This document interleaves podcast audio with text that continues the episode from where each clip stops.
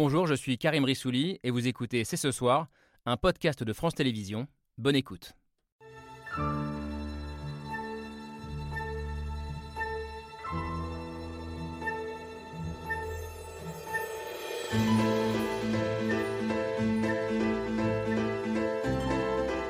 Bonsoir, bonsoir à toutes et à tous. Soyez les bienvenus sur le plateau de C'est ce soir. Les troupes russes se préparent à une offensive dans l'est de notre pays. Ils veulent anéantir d'autres villes et d'autres communautés. Ne coopérez pas avec eux, il faut tenir bon. Il faut tenir bon, c'est l'ultime message d'un président, chef d'une nation qui combat pour sa survie, avec une ville pour symbole, Mariupol, assiégée, qui résiste, mais qui ne tient plus qu'à un fil. Combien de temps encore l'armée ukrainienne va-t-elle pouvoir tenir une course contre la montre alors que Vladimir Poutine s'est donné 21 jours pour offrir une victoire à son peuple le 9 mai, jour de commémoration de la victoire soviétique lors de la Seconde Guerre mondiale. Une grande guerre patriotique pour Poutine, une guerre de résistance pour Zelensky, un face-à-face qui s'annonce difficile pour trois semaines d'un conflit sans répit. C'est ce soir, c'est parti. C'est ce soir avec Camille Diao. Bonsoir Camille. Salut Thomas. Tout va bien? Tout va bien, joyeux Pâques. Merci. Vous avez trouvé des œufs? J'ai pas cherché. Vous n'avez pas cherché. Donc vous n'avez pas trouvé? Non. Allez, on arrête de sourire parce que le sujet de soir n'est pas très souriant, comme depuis désormais plus de 50 jours, cette guerre en Ukraine qu'on ne cesse de travailler ici, qu'on essaie de comprendre, parce qu'on sent bien tous collectivement qu'il s'agit un peu de notre histoire et de notre avenir qui s'y joue sur ce plateau pour en discuter deux géopolitologues. Frédéric Ancel, bonsoir. Bonsoir. Maître de conférence à Sciences Po Paris, votre dernier livre, Les voies de la puissance chez Odile Jacob, un livre récompensé, livre géopolitique 2022. Carole Grimaud-Potter, bonsoir. Bonsoir. Vous êtes euh, spécialiste de la géopolitique de la Russie et de l'Europe de l'Est. Vous enseignez à l'Université de Montpellier. Et ce soir, tous les deux, vous allez nous aider notamment à comprendre davantage la stratégie militaire russe, mais aussi cette fameuse date du 9 mai, pourquoi est-elle si importante dans la mentalité russe et dans la tête de Vladimir Poutine? Merci tous les deux d'avoir accepté notre invitation. Cette guerre s'intensifie, est-ce que c'est la fin de la diplomatie? Je me tourne vers vous, Isabelle Lasserre, spécialiste de diplomatie au Figaro, journaliste, correspondante diplomatique, c'est votre titre euh, de ce grand journal. Vous nous direz si la diplomatie est morte dans les décombres d'un conflit qui ne semble pas devoir s'achever. Et puis depuis que Joe Biden a prononcé le mot de génocide, peut-on, doit-on parler de génocide? On vous posera notamment la question à vous, Florence Hartmann, bonsoir. Bonsoir. Journaliste, écrivain, spécialiste de justice internationale, vous avez notamment été porte-parole de la procureure du tribunal pénal pour l'ex-Yougoslavie. Et vous faites un parallèle entre Vladimir Poutine et un autre président slave comme lui, serbe, lui, Slobodan Milosevic. On verra pourquoi il y a, selon vous, des parallèles qui s'imposent entre les deux chefs d'État. Et puis Arnaud Comte, bonsoir. Bonsoir. Journaliste à France 2, grand reporter. Euh, Vous revenez d'Ukraine. Vous étiez jusqu'à jeudi dernier en Ukraine. Vous avez passé euh, 18 jours, notamment à Boutcha, cette ville euh, martyre de la périphérie de Kiev. On a découvert les horreurs et les massacres des troupes russes quand elles sont parties. Vous avez été l'un des premiers journalistes à raconter ce que vous avez vu. Vous nous raconterez euh, pour vous ce que ça marque ou pas un tournant dans ce conflit. Alors on va revenir euh, sur les frappes russes qui frappent depuis quelques jours et qui s'intensifient notamment aujourd'hui. Mais l'actualité de ces derniers jours, ça a été le coup d'éclat de l'armée ukrainienne avec la destruction d'un croiseur russe, Moskva, qui a pu donner l'illusion d'une défense ukrainienne qui tient bon. Alors jusque-là, on n'avait que des déclarations. Désormais, il y a l'image, cette image-là, que je vous propose de regarder tournée par un soldat russe. Cette image de ce navire, voilà, qui a été touché et qui va sombrer. Ça change tout, cette image. Comment vous la regardez les uns les autres? Cette image fugace, mais cette image tout de même, Frédéric Ancel. La dernière fois qu'une grande puissance a perdu euh, un croiseur ou un bateau un tout petit peu plus petit qu'un qu'un croiseur, un bâtiment de surface, à l'époque on appelait ça des destroyers, c'était les Britanniques. Et c'était en 82, lors de la guerre des Malouines. Donc ça remonte pas à, à hier, ou la guerre des Falklands si vous préférez. Par ailleurs, les Britanniques eux-mêmes avaient, touché un, un navire de surface, euh, un bâtiment de surface argentin, euh, qui correspondait d'ailleurs au gabarit de, de celui qui a, été, qui a été frappé. Mais le Royaume-Uni, c'est une grande puissance. Et avant 82, ben, il faut revenir à 44-45. Ah oui. Autrement dit, une grande puissance perdant euh, un, une- un navire, une arme euh, de, cette, de ce gabarit-là, de cette puissance-là, c'est extrêmement grave. Alors on l'a dit à maintes reprises, d'abord c'est c'est humiliant, mais surtout, techniquement, ça signifie qu'en face, vous avez une armée qui, manifestement, avec beaucoup moins de moyens, Hmm. a réussi à porter des coups extrêmement durs, pas seulement sur le plan terrestre ou aérien,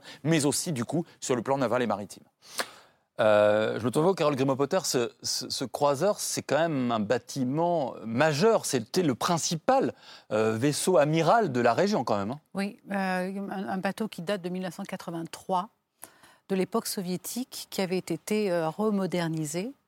Et il est vrai qu'on voit ce bateau aujourd'hui, on se demande finalement cette, euh, cette modernisa- remodernisation de l'armée russe, Oui. finalement, euh, où est-elle? Où est-elle? Et euh, est-ce que est-ce que c'est un symbole? Est-ce que cela symbolise en fait cette peut-être cette projection de puissance russe qui n'était pas euh, telle que telle qu'il nous telle qu'il s'était euh, communiqué Donc euh, bon, c'est- un exemple. Enfin, c'est un c'est un exemple. C'est un cas euh, isolé pour l'instant, mais on peut se poser la question effectivement sur cette armée, cette rem- remodernisation de l'armée entreprise au début de de, de- de l'ère poutinienne. On peut se poser la question effectivement si les résultats ont été euh, Isabelle Bon. c'est une image, et plus que l'image, un fait de guerre euh, très important. À moi, elle est, elle est très importante, cette image. Elle est, elle est extrêmement symbolique parce que pour moi, elle signifie plusieurs choses. D'abord, qu'il y a du côté ukrainien une inventivité euh, technique et tactique absolument incroyable. Elle montre aussi les, les- les faiblesses de, de l'armée russe Mhm. et du commandement russe.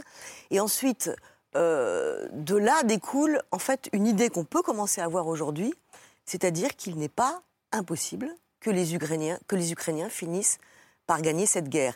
Et alors ça, cette- ce, ce, ce bateau qui, qui, qui coule euh, me, fait penser depuis euh, plusieurs jours à une phrase de, à une phrase de Napoléon. Napoléon disait toujours, régulièrement, euh, vous savez, la- les histoires de, enfin, la guerre, c'est à trois quarts une affaire de morale. Mhm. Le quart qui reste, c'est celui de- du, du rapport de force militaire, mais il ne vaut que pour un quart. Et là, on est là, en fait.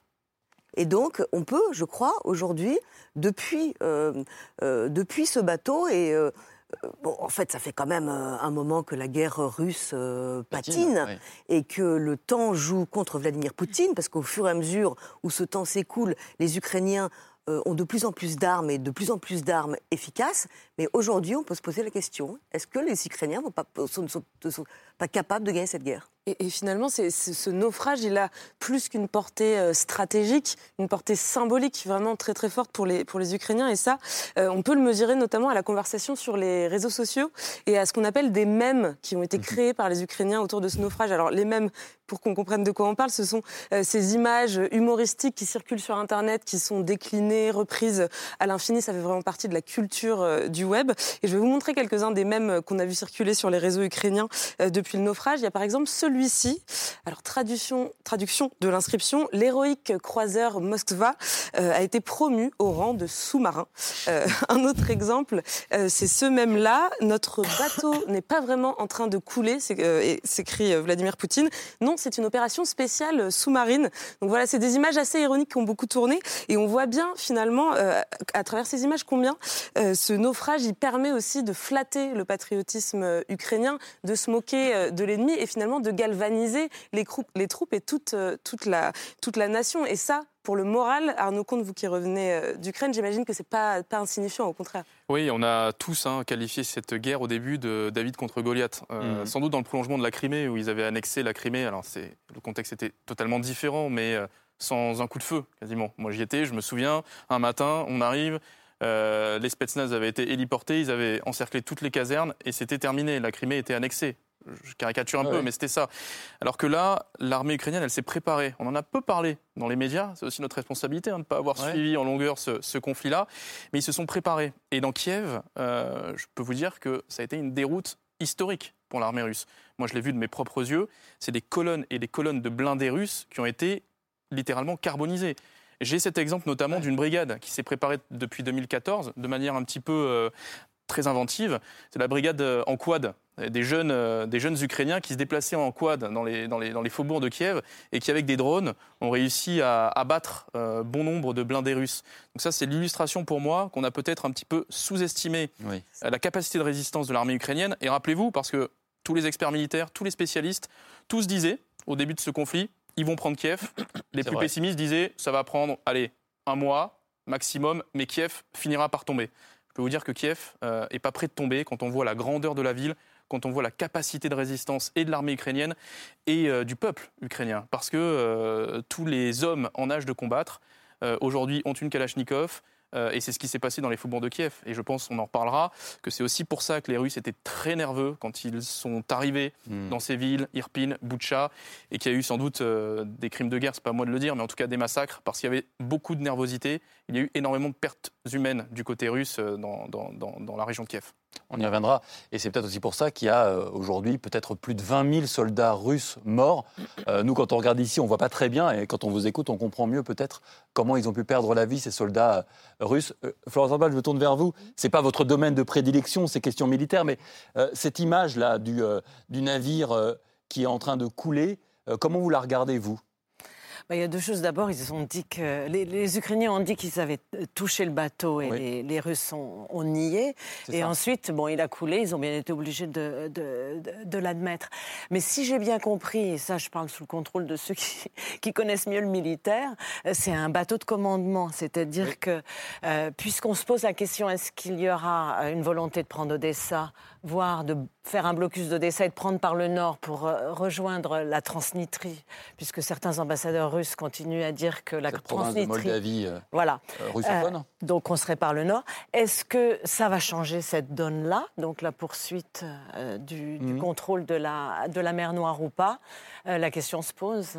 En tout cas, vous ouvrez une bonne question qui est celle de quelles conséquences aura cette destruction de ce navire Parce qu'il y a un navire qui sombre, mais il y a peut-être des conséquences graves pour les Ukrainiens. Ce week-end, en tout cas, Volodymyr Zelensky s'est adressé une nouvelle fois aux Occidentaux samedi. Suite à la destruction de ce navire, il a appelé le monde à se préparer, je le cite, à une éventuelle utilisation par la Russie de ses armes nucléaires. En tout cas, depuis hier, la Russie accélère et intensifie le rythme des frappes de plus en plus fréquentes, notamment sur les points stratégiques. Faut-il s'attendre à des prochains jours particulièrement intenses et meurtriers en Ukraine? On en débat tous ensemble, juste après la preuve par trois signée Hugo Bernard.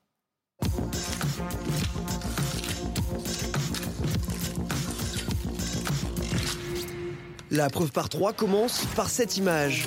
Une photo prise hier à Kharkiv et dans laquelle il y a Grantin, un sauveteur.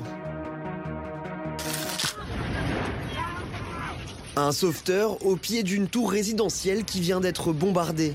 Il tente de prendre en charge cette femme.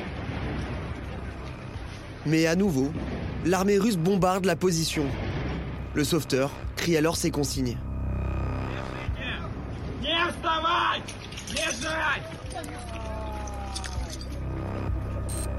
Depuis ce week-end, les bombardements se sont intensifiés en Ukraine, à l'est mais aussi à l'ouest, comme ce matin à Lviv, très loin des lignes de front. La frappe a fait au moins 7 morts, dont un enfant. Résultat, dans cette image, il y a aussi grand 2, des soldats ukrainiens. L'armée ukrainienne qui encore contrarie les plans du Kremlin. La semaine dernière, le croiseur Moskva, fierté de l'armée russe, a été coulé.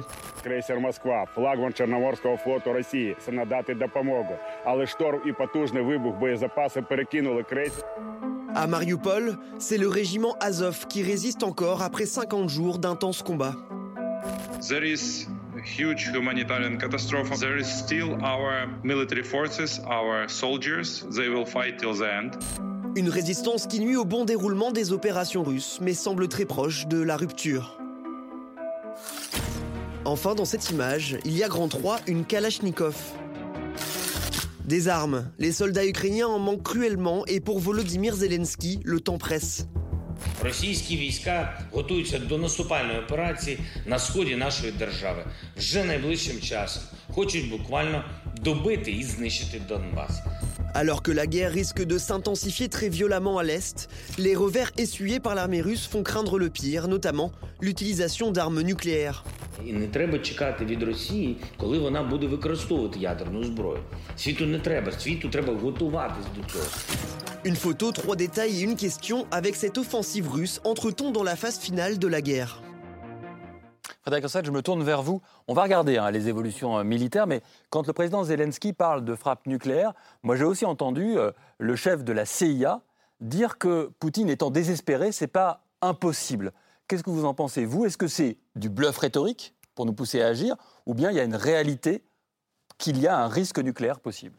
Le risque, par définition, il existe, et notamment euh, chez un chef d'État autoritaire dont tout le monde s'accorde à dire qu'il est dans une dérive dogmatique, euh, euh, paranoïaque ces dernières années, ces derniers mois. Bon, maintenant, moi, j'y crois pas. Pourquoi? Parce qu'en réalité, d'un point de vue strictement pragmatique, il est vraisemblable que l'armée ukrainienne ne céderait pas davantage devant du chimique, voire du nucléaire, que devant des armes non conventionnelles. Le courage, la résistance, la résilience dont on a beaucoup parlé depuis un mois et demi, dont ils font manifestement preuve, euh, se passent largement d'un saut qualitatif. Ça, c'est le premier point. Le deuxième point, euh, Xi Jinping ne l'acceptera pas. La Chine n'acceptera pas l'Inde, certainement pas davantage, mais la Chine, en l'occurrence, est évidemment plus importante aux yeux de Moscou, qu'il y ait un saut, non pas quantitatif, hein, mmh. autrement dit, non pas davantage de bombardements sur davantage de territoires, mais quelque chose d'autre, hein, qui rentrerait dans une autre dimension pour la première fois depuis 1945. Bon.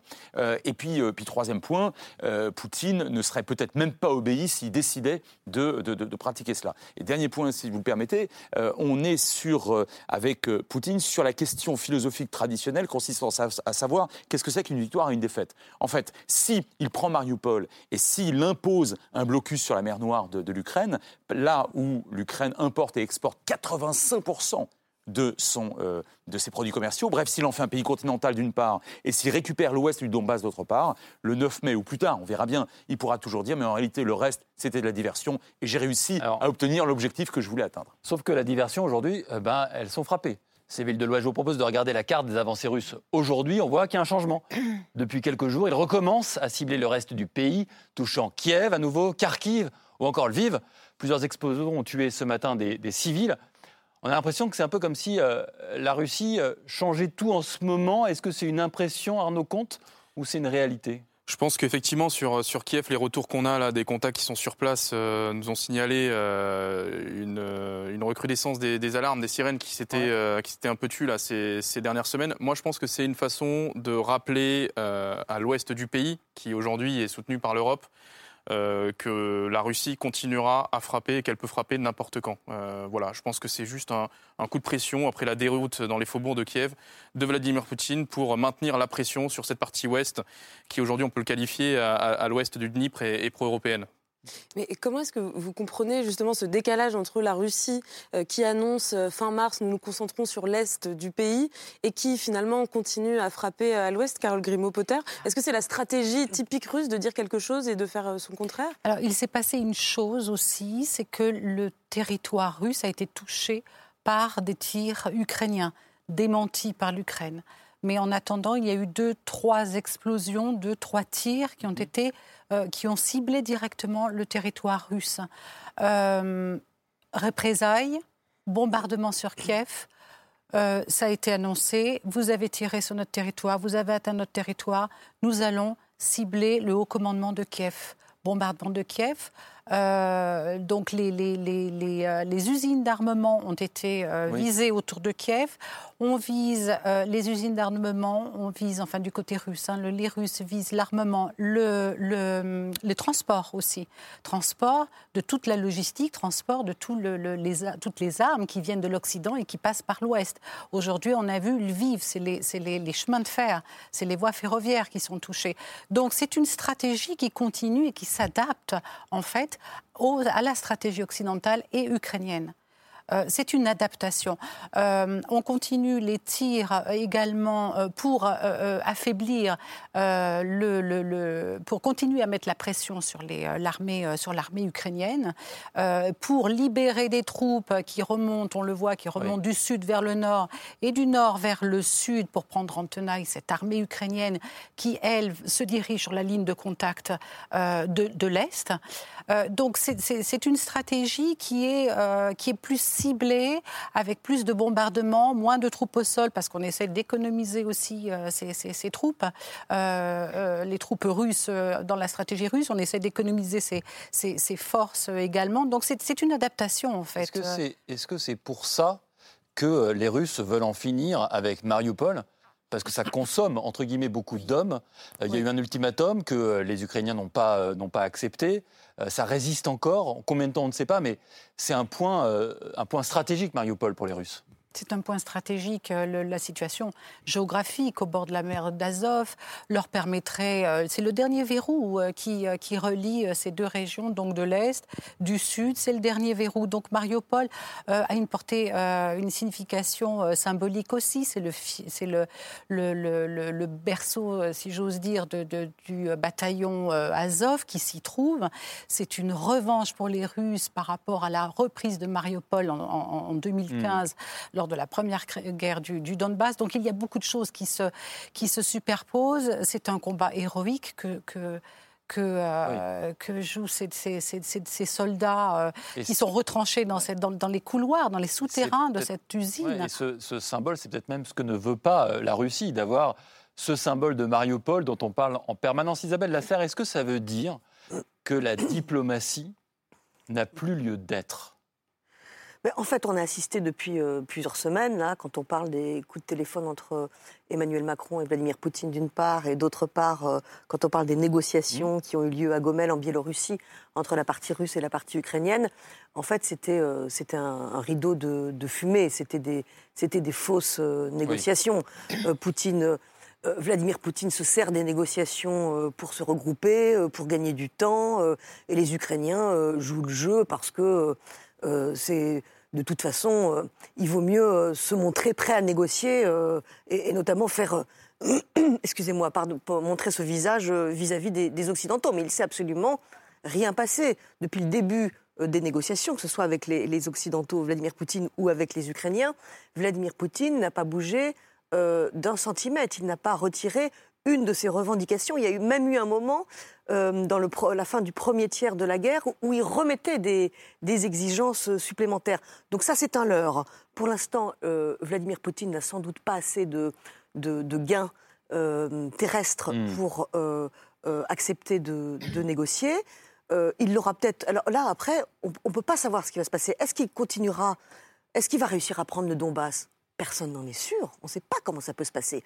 Est-ce qu'ensuite il va décider d'aller à Kiev et de s'emparer dans toute l'Ukraine? On n'en sait rien. Est-ce que Mariupol va tomber et qu'il aura compris que, cette, que la Russie est en train de potentiellement perdre cette guerre et que la, la, victoire de Mariupol lui suffira justement pour, pour annoncer le 9 mai, euh, voyez, euh, formidable, on a gagné, le reste, c'était euh, c'était pas grand-chose, et il ouvrira hmm. des négociations. Peut-être, on n'en sait rien aujourd'hui. Ah si, ce qu'on sait par contre, excusez-moi, c'est que la partie ukrainienne, elle, euh, n'a pas du tout, ne flanche euh, absolument pas.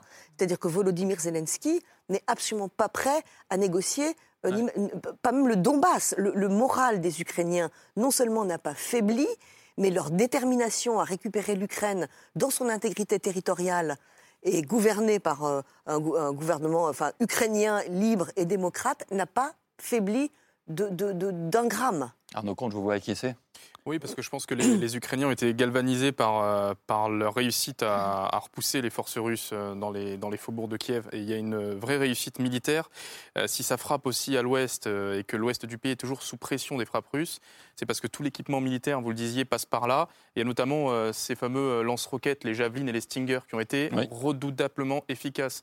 Aujourd'hui, si Kiev a pu repousser les forces russes, c'est en grande partie grâce à cet équipement qui est américain et européen. Voilà, sur le terrain, ça a été euh, vraiment sans ça, je pense que les Russes euh, pouvaient entrer dans Kiev très facilement. Mais euh, ces outils-là, militaires, ces armes-là, ont fait toute la différence sur le terrain. Alors ils y sont entrés, les Russes tout de même, dans cette région, dans les villes autour. Mm. Et évidemment, je me tourne vers vous. Ils ne sont pas restés longtemps, mais, mais on ils ont fait des dégâts. On sait qu'ils sont passés. Je reviens d'un autre monde. C'est pas moi qui le dis, c'est vous. Mm.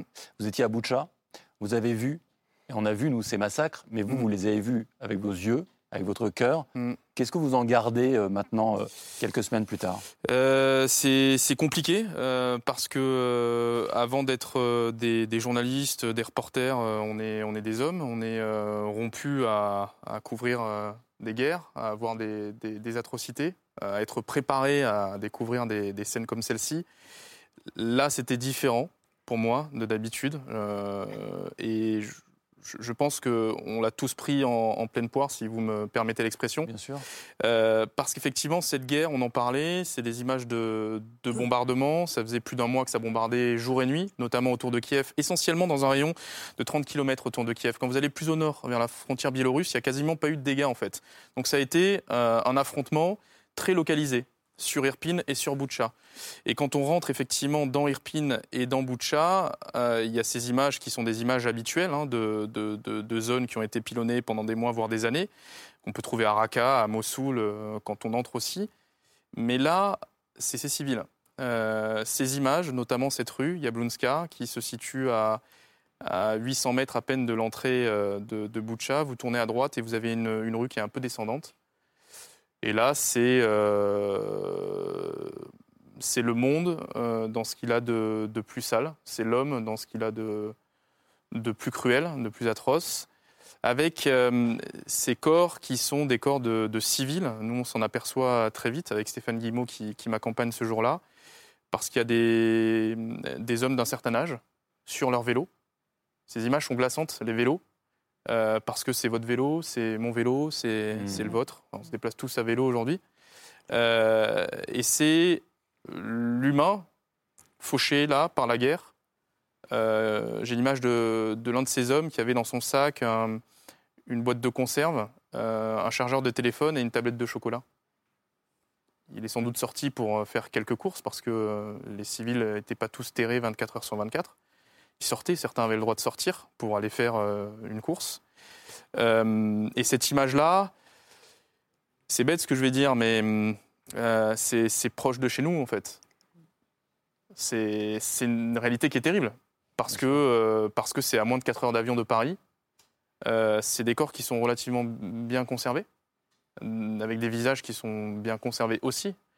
Et très vite, on se dit, on a un doute, on, on pense à Timișoara quand on rentre. Parce qu'il y a l'émotion, mais il y a l'aspect professionnel. On sait que la mise en scène sur une zone de guerre, ça peut être possible. Donc on a ça en tête quand on rentre. On se dit, mm. bon, donc on regarde, plus que d'habitude. Et, très rapidement, on a le sentiment qu'il n'y a, pas eu de mise en scène parce que les flaques de sang autour des corps sont, sont là, que les corps n'ont pas été déplacés, qu'il y a cet homme qui a les mains entravées en bas de la rue avec une, un orifice derrière la tête, donc qui a sans doute été euh, exécuté. Et il y a aussi, pour moi ça c'est important, euh, c'est la sincérité des soldats. Sur, ces lignes de front, en général, les soldats, ils sont accusateurs. Regardez ce qu'ils nous ont fait. Regardez, ce sont des barbares. Là, il n'y avait rien de tout ça. Il y avait des soldats qui étaient émus. J'ai vu des soldats euh, les yeux mouillés, donc qui, eux aussi ont l'habitude de ce genre d'horreur, mais qui, là, dans cette rue-là, cette scène-là, était particulièrement choquante et qui disaient plutôt on va devoir enquêter. Nous, ce que l'on veut, c'est que les enquêteurs de l'ONU arrivent le plus rapidement possible sur le terrain pour qu'ils voient ce que vous voyez et ce que je vois là.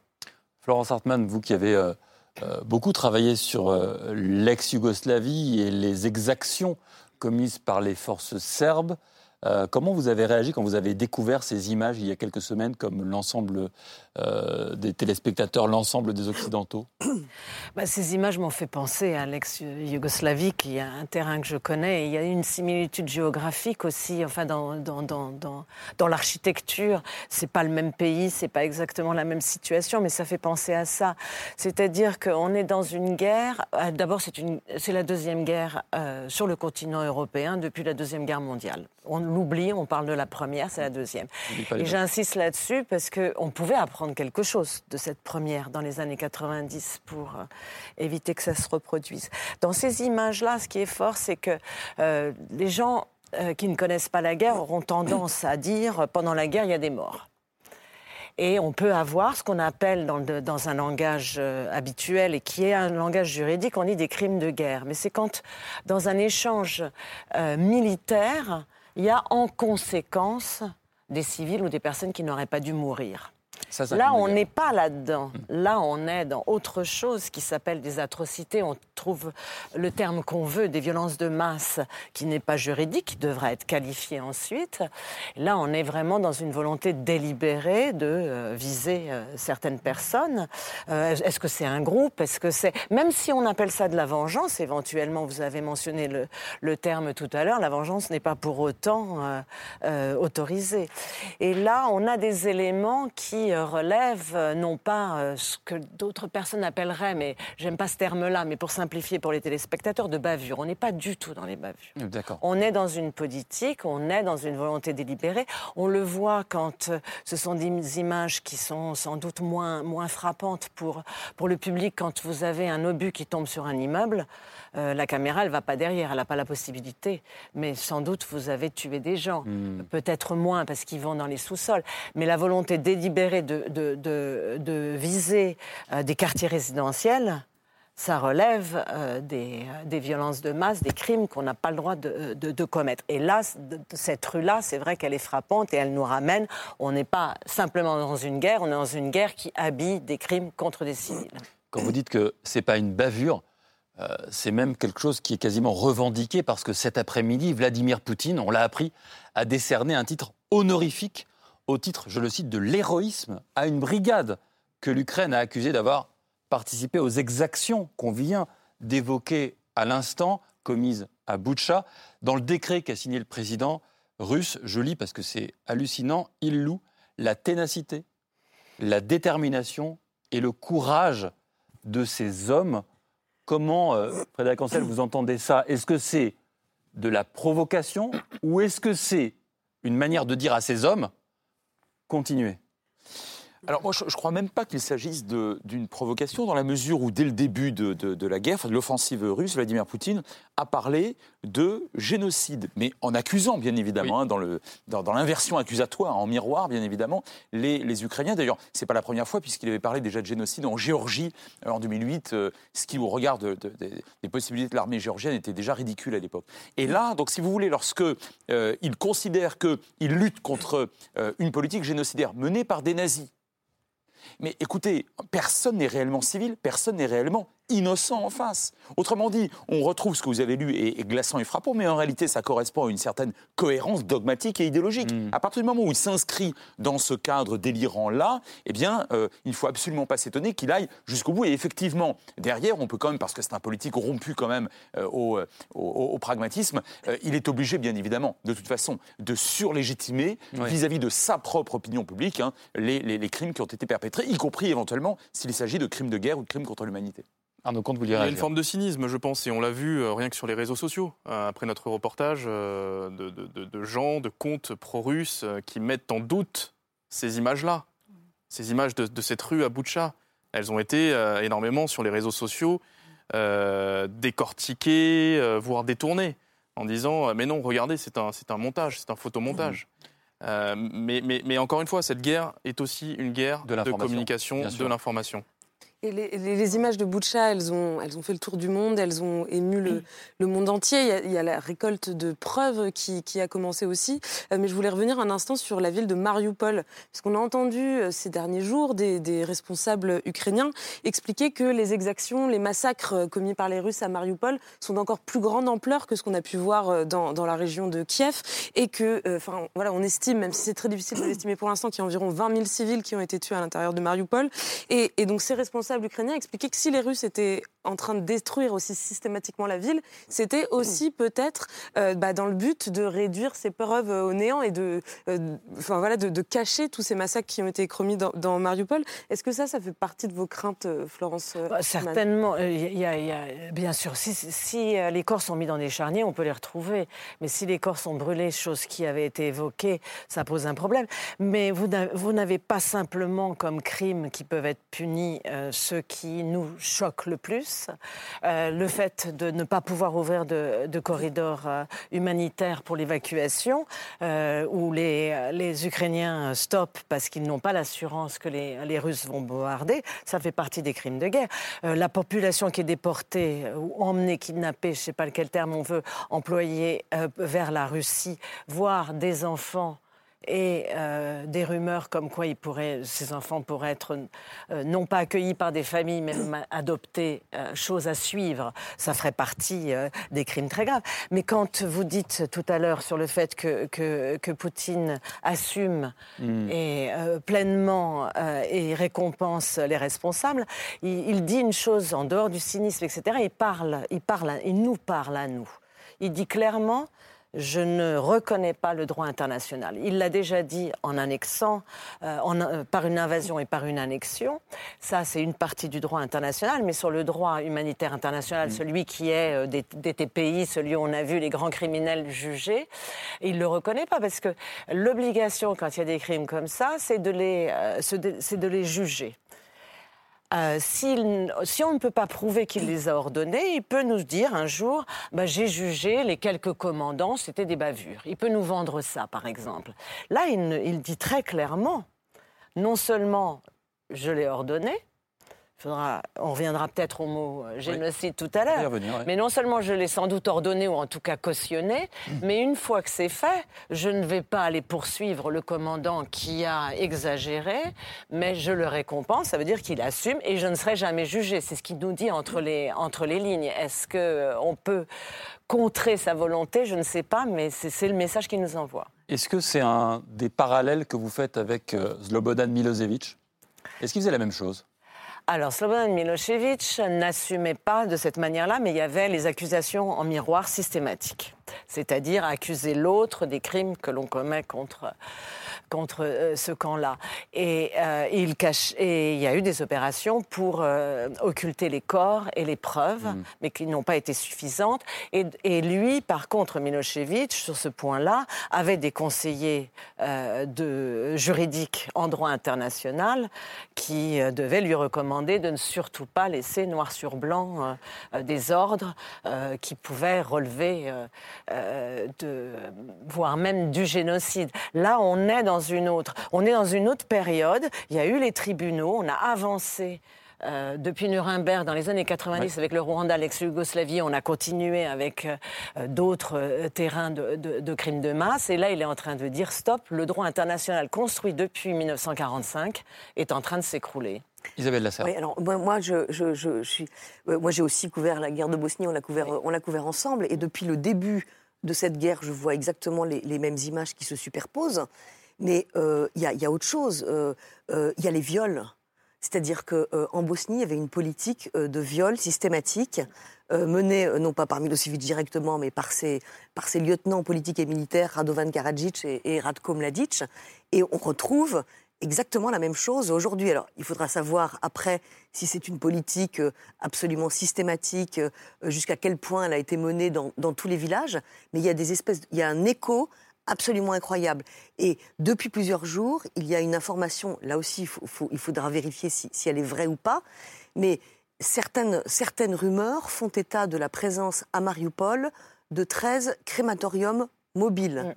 Et font état d'une volonté euh, de la part des soldats russes euh, de faire disparaître tous les corps euh, qui, qui, ont été abattus à Mariupol. Et c'était aussi une technique euh, des Serbes, non seulement en Bosnie, mais aussi au Kosovo, puisqu'ils ouvraient les charniers, les forces serbes ouvraient les charniers et transportaient, soit les faisaient disparaître, ou transportaient les corps dans d'autres endroits pour ne pas qu'on les trouve.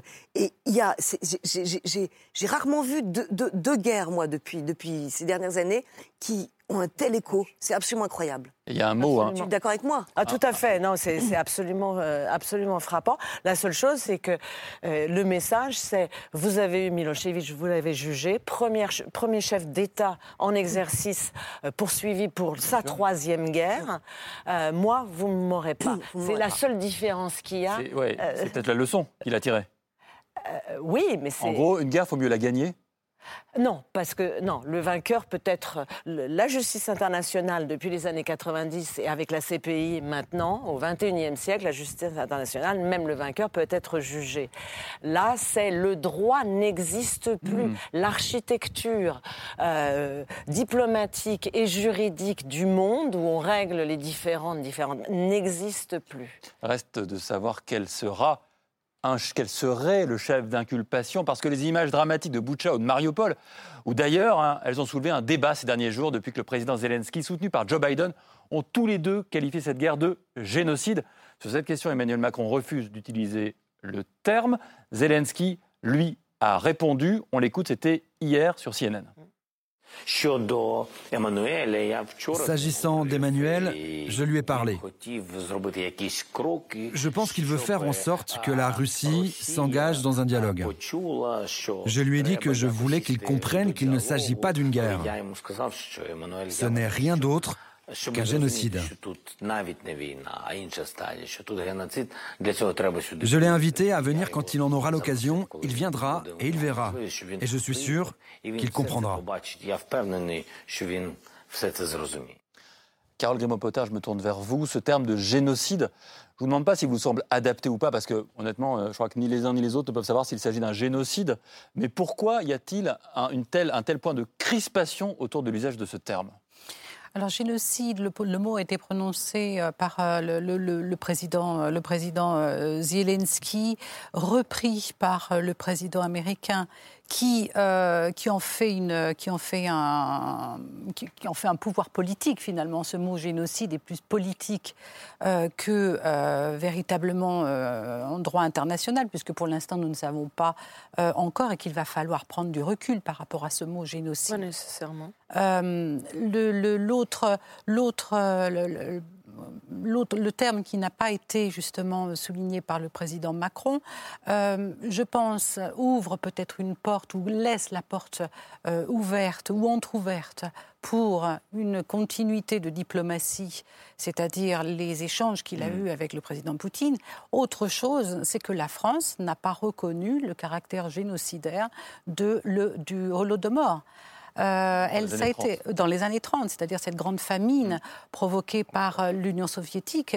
Alors le Parlement européen l'a, euh, a reconnu ce caractère génocidaire, pas la France.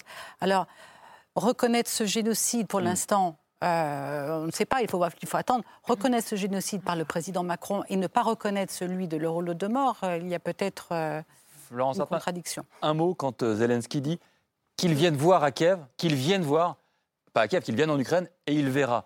Mais est-ce qu'un génocide, ça se voit? Éventuellement, c'est compliqué. La seule chose, c'est qu'on a euh, euh, une intention qui a été exprimée. Ça, c'est capital dans la définition d'un génocide. Elle a été exprimée par Poutine, elle a été reprise et euh, réitérée par Medvedev et Lavrov, euh, déclinée sous différentes formes. Euh, elle doit être vérifiée par rapport aux ordres. Et nous n'avons aucun droit de dire est-ce que. C'est pas une question d'opinion, le génocide. Absolument. Et puis, ça ne se voit pas nécessairement de manière frappante.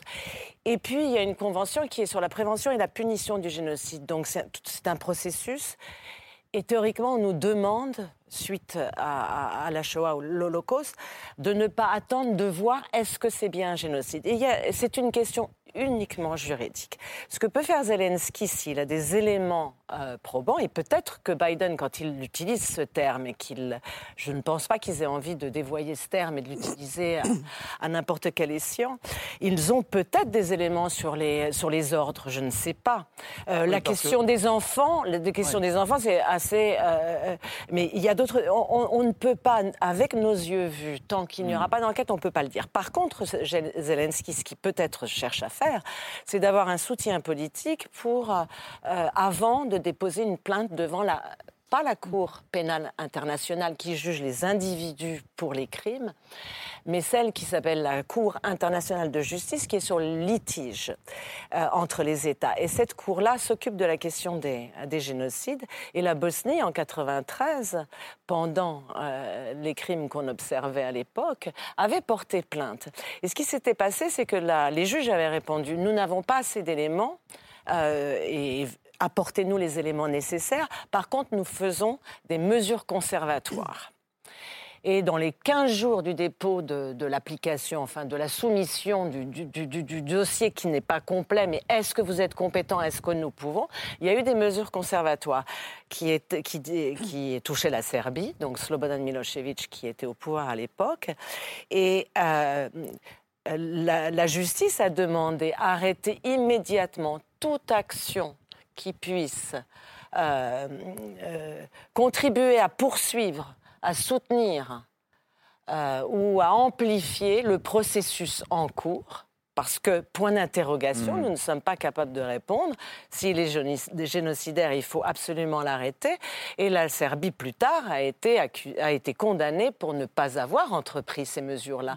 Donc Ah, c'est quelque chose de très important et qui donnerait, dans le cadre international aussi, une... euh, permettre de ne pas avoir d'opinion, mais de permettre aux juges et tout de suite bloquer quelque chose. On a un problème, peut-être que c'est un génocide, on arrête. C'est une maximum. pièce au dossier. Absolument. Frédéric Ancel, c'est euh, c'est donc à, écouter, et c'est, je trouve passionnant de vous écouter très techniquement cette question-là. On sent bien que ce n'est pas que de la rhétorique.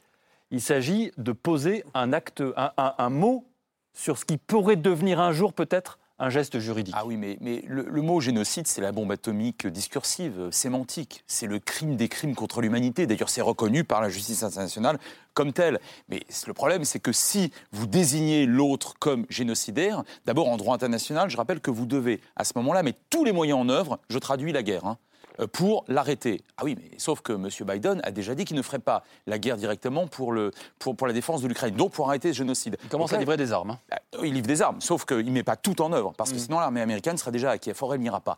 Donc là, on est dans un hiatus, me semble-t-il. Et donc, M. Biden euh, profère ça pour des raisons politiques et diplomatiques, ce qu'on peut parfaitement comprendre. Mais je rappelle quand même qu'il y a un an, presque jour pour jour, il avait reconnu le génocide arménien de 1915, qui, pour le coup, alors là, est, euh, est, euh, étayé et historiquement parfaitement avéré depuis plus de 100 Et de ce point de vue-là, je trouve que la, position française, la position d'Emmanuel Macron, euh, est, beaucoup plus euh, prudente et cohérente. hein. Je ne dis pas qu'il n'y a pas des actes de Genève, je n'en sais rien. Mais tant que, un, vous avez décidé, à tort ou à raison, à mon avis à raison, de continuer à maintenir au moins un fil diplomatique de façon à ce que le jour où, Poutine voudra arrêter, bah, euh, il aura quelqu'un au bout du fil et on commencera à négocier avec lui, on n'a pas le choix. Et, euh, et parce que, pour des raisons liées à... à la prudence que vous évoquez, c'est-à-dire qu'il faut d'abord qu'il y ait une enquête à minima pour établir qu'il y a une enquête internationale, avec des juges pour établir qu'il y a euh, un génocide. Je pense que la position française est, est quand même aujourd'hui beaucoup plus cohérente. En tout cas, Il y a- une autre- il y a une autre raison pour laquelle euh, euh, Emmanuel Macron est bien en retrait par rapport à Joe Biden, c'est qu'aujourd'hui, euh, il assure la présidence tournante de l'Union européenne, donc il doit s'exprimer au nom de tous les pays de l'Union européenne. Et sur cette question, Et- comme ouais. sur d'autres, mais sur cette question aussi, euh, les, les pays membres sont euh, extrêmement divisés, avec d'un côté euh, l'Espagne et la Pologne qui parlent à leur tour de, de génocide, Mm. et des pays comme l'Italie et l'Allemagne qui euh, appuient sur les freins. Donc il ne peut pas parler en son nom, On au nom de la France. On a quand même le chef de la diplomatie française, après le bombardement de Kramatorsk, qui a parlé de crimes contre l'humanité, Oui, si je ne me trompe pas. Euh, et Kramatorsk, c'est quand c'est même la gare de Kramatorsk. exactement que des civils. Ouais. Alors, on ne peut pas se tromper. Il n'y a qui que partent. des Voilà. civils qui partent, oui. des femmes et des enfants. Et sur la bombe qui a été retrouvée sur, sur place, il y avait marqué euh, pour les enfants.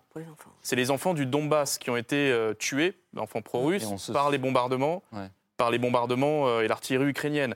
Donc c'était en représailles. Ah, c'était ça le, le sens. Mais, mais c'est vrai que ce bombardement ciblé sur la guerre de Kramatorsk ne laisse aucun doute sur l'intention des forces russes. On ne peut pas se tromper. Et on se souvient euh, aussi de l'inscription enfant.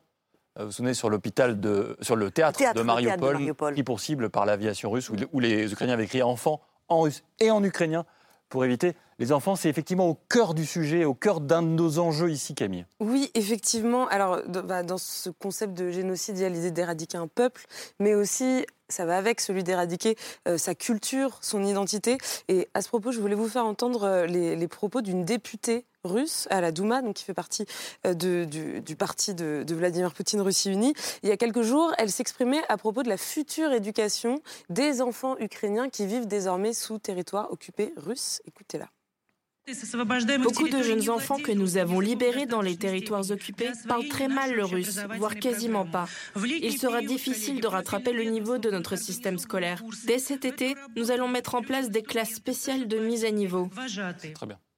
Donc voilà, ce qu'elle propose, en gros, c'est de rééduquer ces enfants qui ont grandi sur le sol euh, ukrainien dans des classes spéciales, ce qui est quand même un terme qui fait un peu froid dans le dos, Oui. spécial en Russie. Euh, et donc voilà, l'idée, c'est d'acculturer euh, ces enfants ukrainiens pour en faire de, de vrais petits Russes. Florence Hartmann, est-ce que ça, ça peut aussi être un indice, ou en tout cas faire partie du- d'une intention euh, dite génocidaire? Et ceux qui Ça peut, connaissent c'est bien la. Seconde Guerre mondiale savent bien que le génocide, c'est aussi le génocide d'une culture. Et pas que d'un peuple, mais d'un peuple avec sa culture. Absolument. Et c'est constitutif, oui.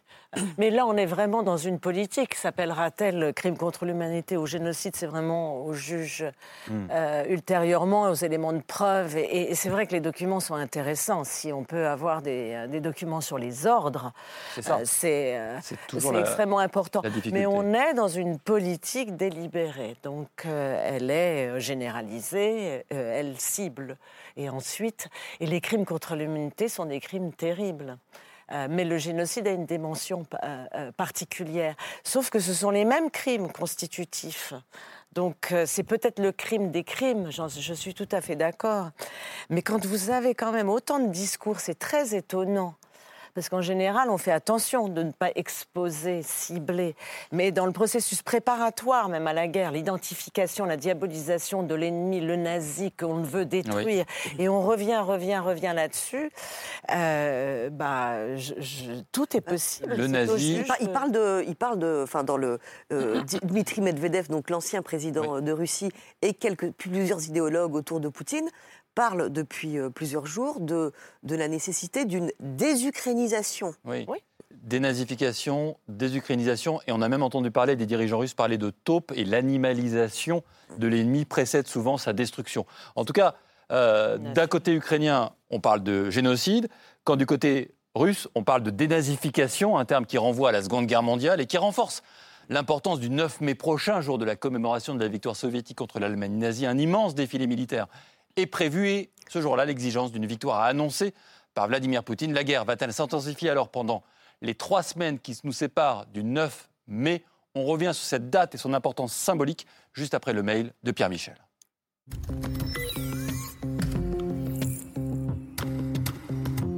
Date symbolique, date fatidique aussi, le 9 mai, c'est surtout pour Poutine une date butoir qui doit marquer l'histoire.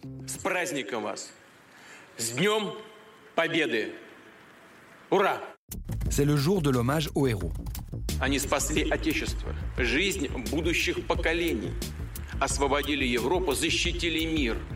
Le 9 mai, c'est le jour où la Russie a triomphé de l'Allemagne nazie. История требует делать выводы и извлекать уроки.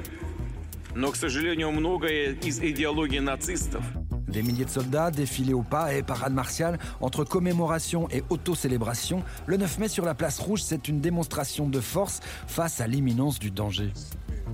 Сегодня цивилизация вновь столкнулась с жестокостью и насилием. Терроризм стал глобальной угрозой.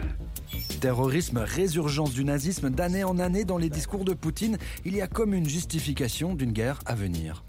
Уроки прошедшей войны призывают нас быть бдительными, и вооруженные силы России способны отразить любую потенциальную агрессию. Le 9 mai, c'est le jour de Vladimir Poutine.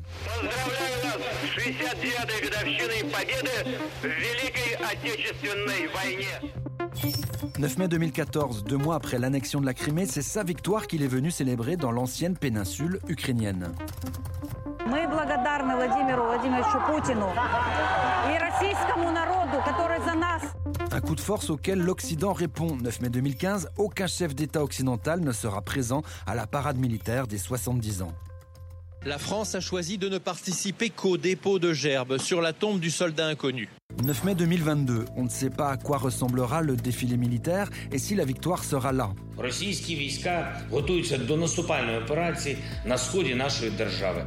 Mais on sait que l'armée russe a enregistré beaucoup de pertes. On sait qu'elle enterre ses soldats. Que personne ne dise que ce petit garçon était parti là-bas pour assassiner. Non. Il est allé défendre les civils, sauver les enfants cachés dans les caves. On sait que la propagande est déjà là.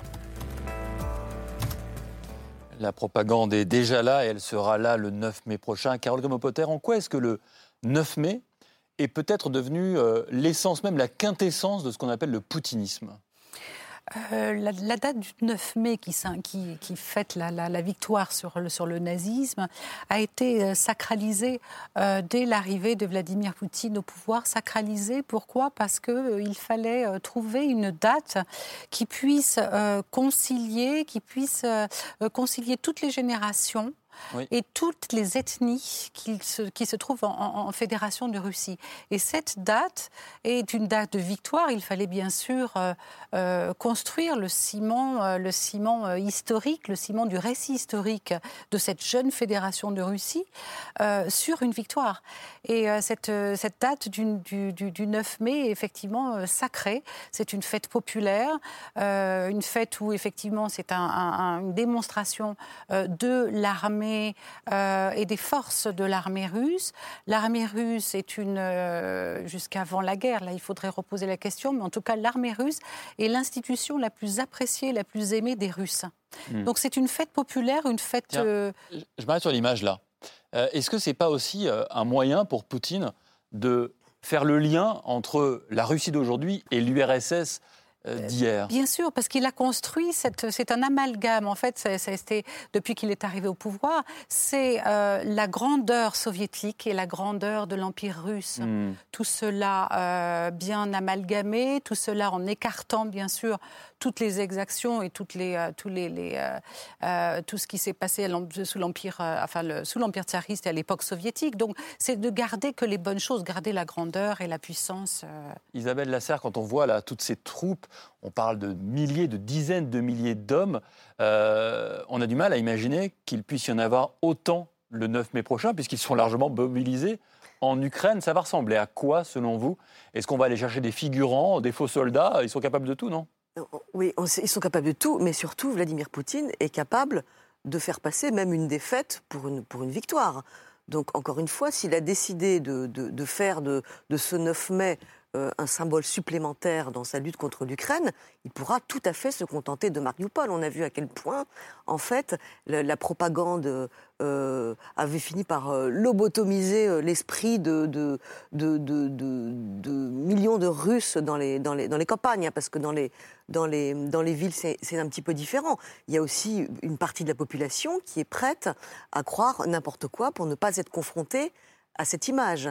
Donc, euh, il lui faudra de. Il lui faut, Mariupol lui suffira sans doute pour faire passer une semi une semi-défaite en victoire. Frédéric Ancel, vous qui avez beaucoup travaillé sur l'idée même de puissance, on sent, même, on sent bien que ce n'est pas quelque chose qui se comptabilise, la puissance, c'est souvent quelque chose un peu de difficile à saisir, comme l'air du temps qui passe. Euh, le 9 mai, ça peut être, malgré tout, malgré la difficulté, un grand moment de puissance russe Oui, oui, ça peut être d'abord effectivement euh, simplement une étape vers la victoire. La victoire, ça peut être dans un an, dans 100 ans, après tout, hein. euh, avec les successeurs de Poutine. Après tout, lui, lui compte bien laisser une situation meilleure, entre guillemets, hein, du point de vue de, la Grande Russie, euh, à ses successeurs, hein, même si finalement il n'aura pas gagné grand-chose. Ça, c'est le premier point. Deuxième point, tendre le ressort des énergies nationales. Ça, ça procède de la géopolitique mémorielle. Alors d'ailleurs, c'est pas vrai que pour Poutine, on le voit un peu partout dans le monde, mais là, il y a une surinstrumentalisation, un investissement très important dans cette, dans cette date fondamentale. Et on peut parfaitement imaginer un Poutine qui, le 9 mai, effectivement, euh, nous dira, mais regardez, j'ai déjà libéré, entre guillemets, une partie de notre euh, mère donc l'ouest du, Donbass. Et le 9 mai prochain, hein, ou dans 10 ans, euh, bon, eh bien, nous aurons libéré l'intégralité de la mer Russie. Mmh. Vous parlez de géopolitique mémorielle, Camille Ça résonne. Parce que pendant que Vladimir Poutine se prépare euh, à célébrer, à exalter euh, cette mémoire de la victoire russe le, 9 mai, les Ukrainiens, eux, ils sont en train de travailler à se défaire de, cette mémoire. Et ça, ça passe notamment par le déboulonnage de statues qu'on a beaucoup vu ces derniers jours, des statues qui datent de l'époque de l'URSS. Regardez ces images qui ont été tournées à Kharkiv, donc dans, le nord-est euh, du pays. Le buste qui est en train de tomber, c'est celui du général Soukov, euh, qui fut euh, chef d'état-major de l'armée rouge justement pendant la grande guerre patriotique russe. C'est l'un des héros de l'armée russe et de la victoire contre le nazisme. Et ce buste, comme on l'a vu, il a fini à la décharge. C'est quand même extrêmement symbolique. ça veut dire, nous, Ukrainiens, nous refusons le récit que vous nous servez de votre histoire. Nous, nous réfutons notre passé commun. C'est quand même, Arnaud Comte, exactement à l'opposé de l'effet que Vladimir Poutine aurait, aurait voulu euh, atteindre. ça peut peut-être un peu nourrir l'idée que c'est des nazis quand même. Parce qu'il déboulonne la statue de vainqueur des nazis. Donc euh, ça peut aussi être retourné par la propagande russe, j'imagine. Deux choses que je voulais ajouter sur, le, sur la date effectivement très importante du 9 mai. Euh, aujourd'hui, c'est une guerre de haute intensité comme il y en a peu au monde. Quand on dit guerre de haute intensité, c'est front simultané, etc. la Russie, bien qu'étant l'une des armées les plus importantes au monde, n'a pas les moyens de prolonger encore pendant des mois et des mois cette guerre. Donc effectivement, dans ce contexte-là aussi, la date du 9 mai est très importante. Et sur le terrain d'ailleurs, tous les interlocuteurs, les soldats, le, commandement ukrainien, etc. C'est une date. Ils s'attendent à avoir trois semaines là. Euh, il reste trois semaines, je crois, jusqu'au 9 mai, peut-être un peu moins. Non, non, trois semaines. À trois semaines infernales euh, sur, sur le front, notamment à l'est. Mariupol, le Donbass, etc. Ensuite, euh, sur le, déboulonnage des, statuts, moi je trouve qu'on a une vision assez manichéenne dans les médias sur l'identité du peuple ukrainien. Moi, ce que j'ai vu sur le terrain, en discutant avec les gens, c'est beaucoup plus subtil que ça. Il y a énormément euh, d'Ukrainiens qui ont un lien avec la Russie. Euh, c'est comme si on faisait la guerre avec, euh, avec les Belges, en fait, ou avec les Espagnols. moi, j'ai n'ai pas l'impression qu'il y ait un mur entre, entre ces deux peuples. Et c'est d'ailleurs ce qui est compliqué à comprendre. C'est-à-dire que tout le monde a un proche, un parent, une histoire avec, avec, avec la Russie. Il y a beaucoup des, des, enfants aujourd'hui qui ont euh, une vingtaine d'années, euh, qui parlent couramment russe, qui ont reçu euh, l'enseignement, à qui les parents ont véhiculé cette idéologie soviétique, entre guillemets, et donc qui ont le cœur un petit peu en Russie et le cœur aussi du côté de l'Europe. Mais vous n'avez pas noté en, reportage que. Parce que nous, on a eu en plateau des Ukrainiens qui, russophones qui disent Moi, je ne, je ne parlerai plus jamais russe.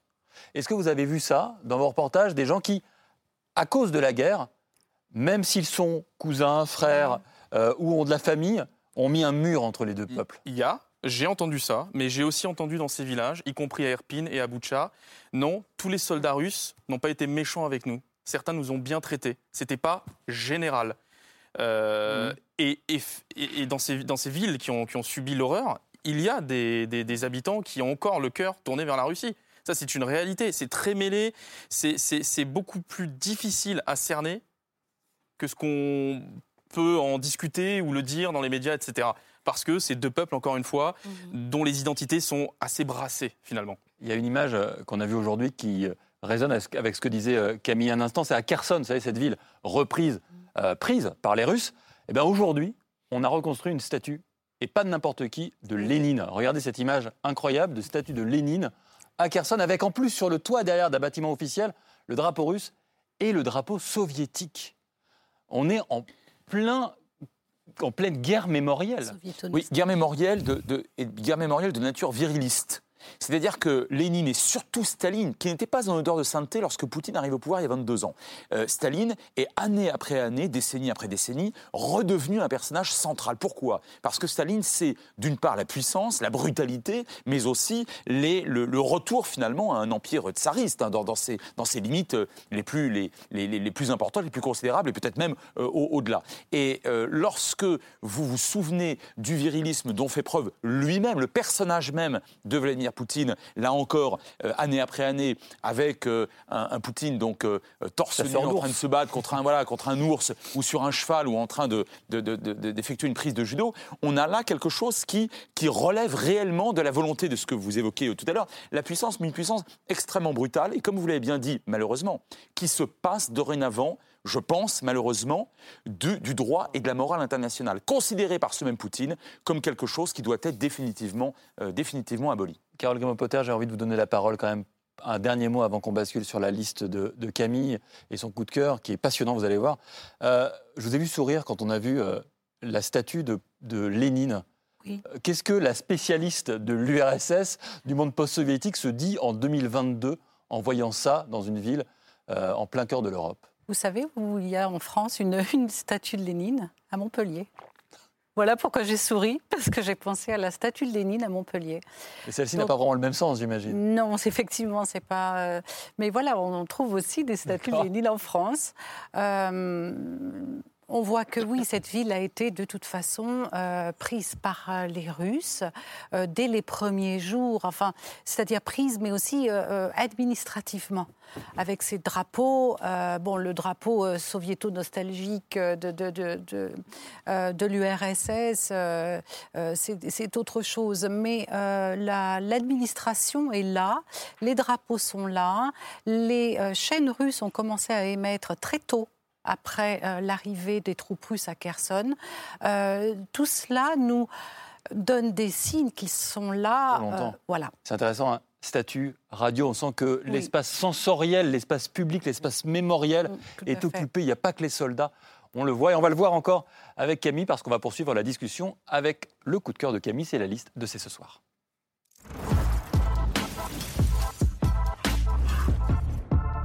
Eh bien Camille, on parlait tout à l'heure, il y a un instant, des statues soviétiques qui tombent en Ukraine.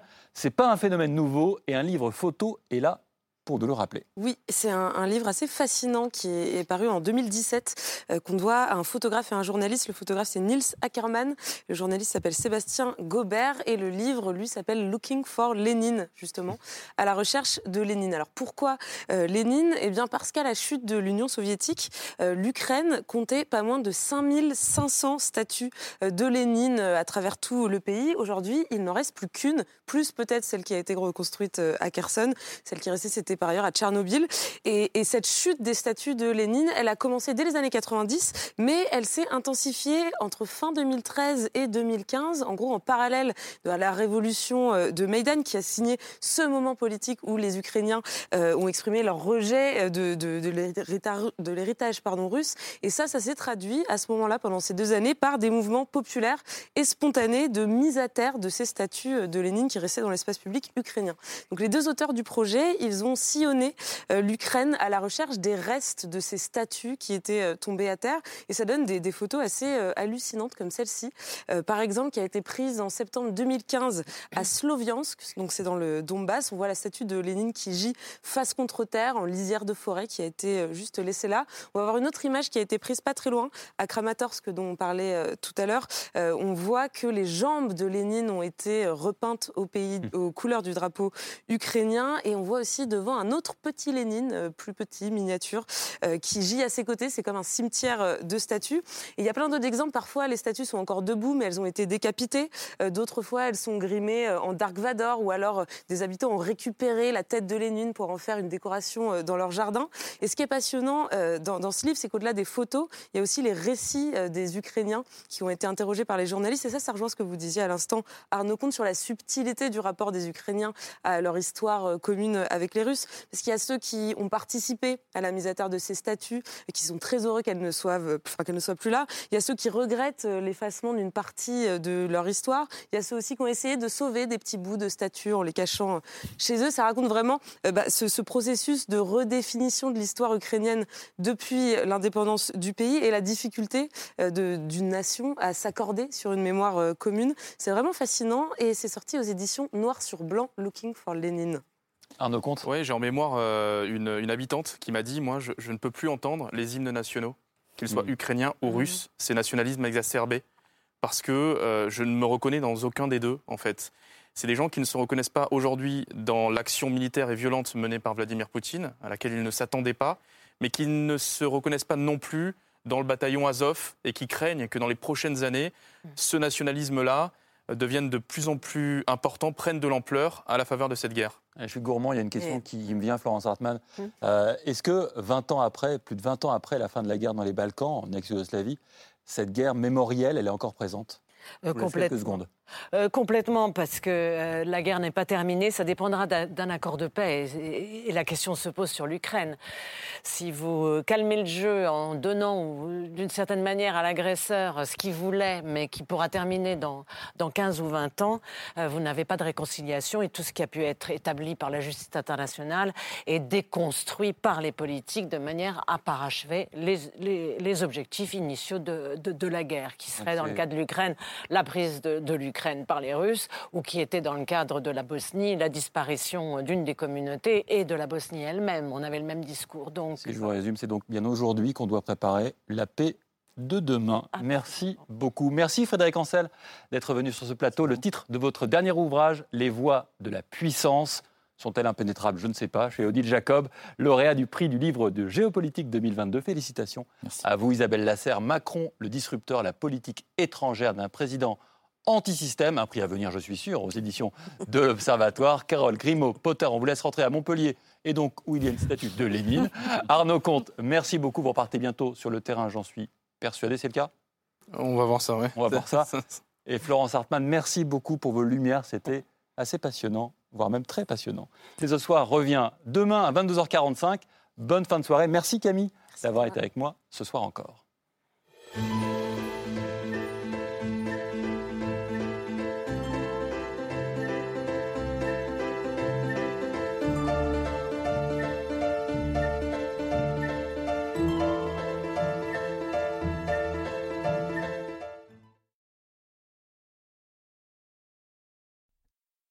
C'était C'est ce soir, un podcast de France Télévisions. S'il vous a plu, n'hésitez pas à vous abonner. Vous pouvez également retrouver les replays de l'émission en vidéo sur France.tv.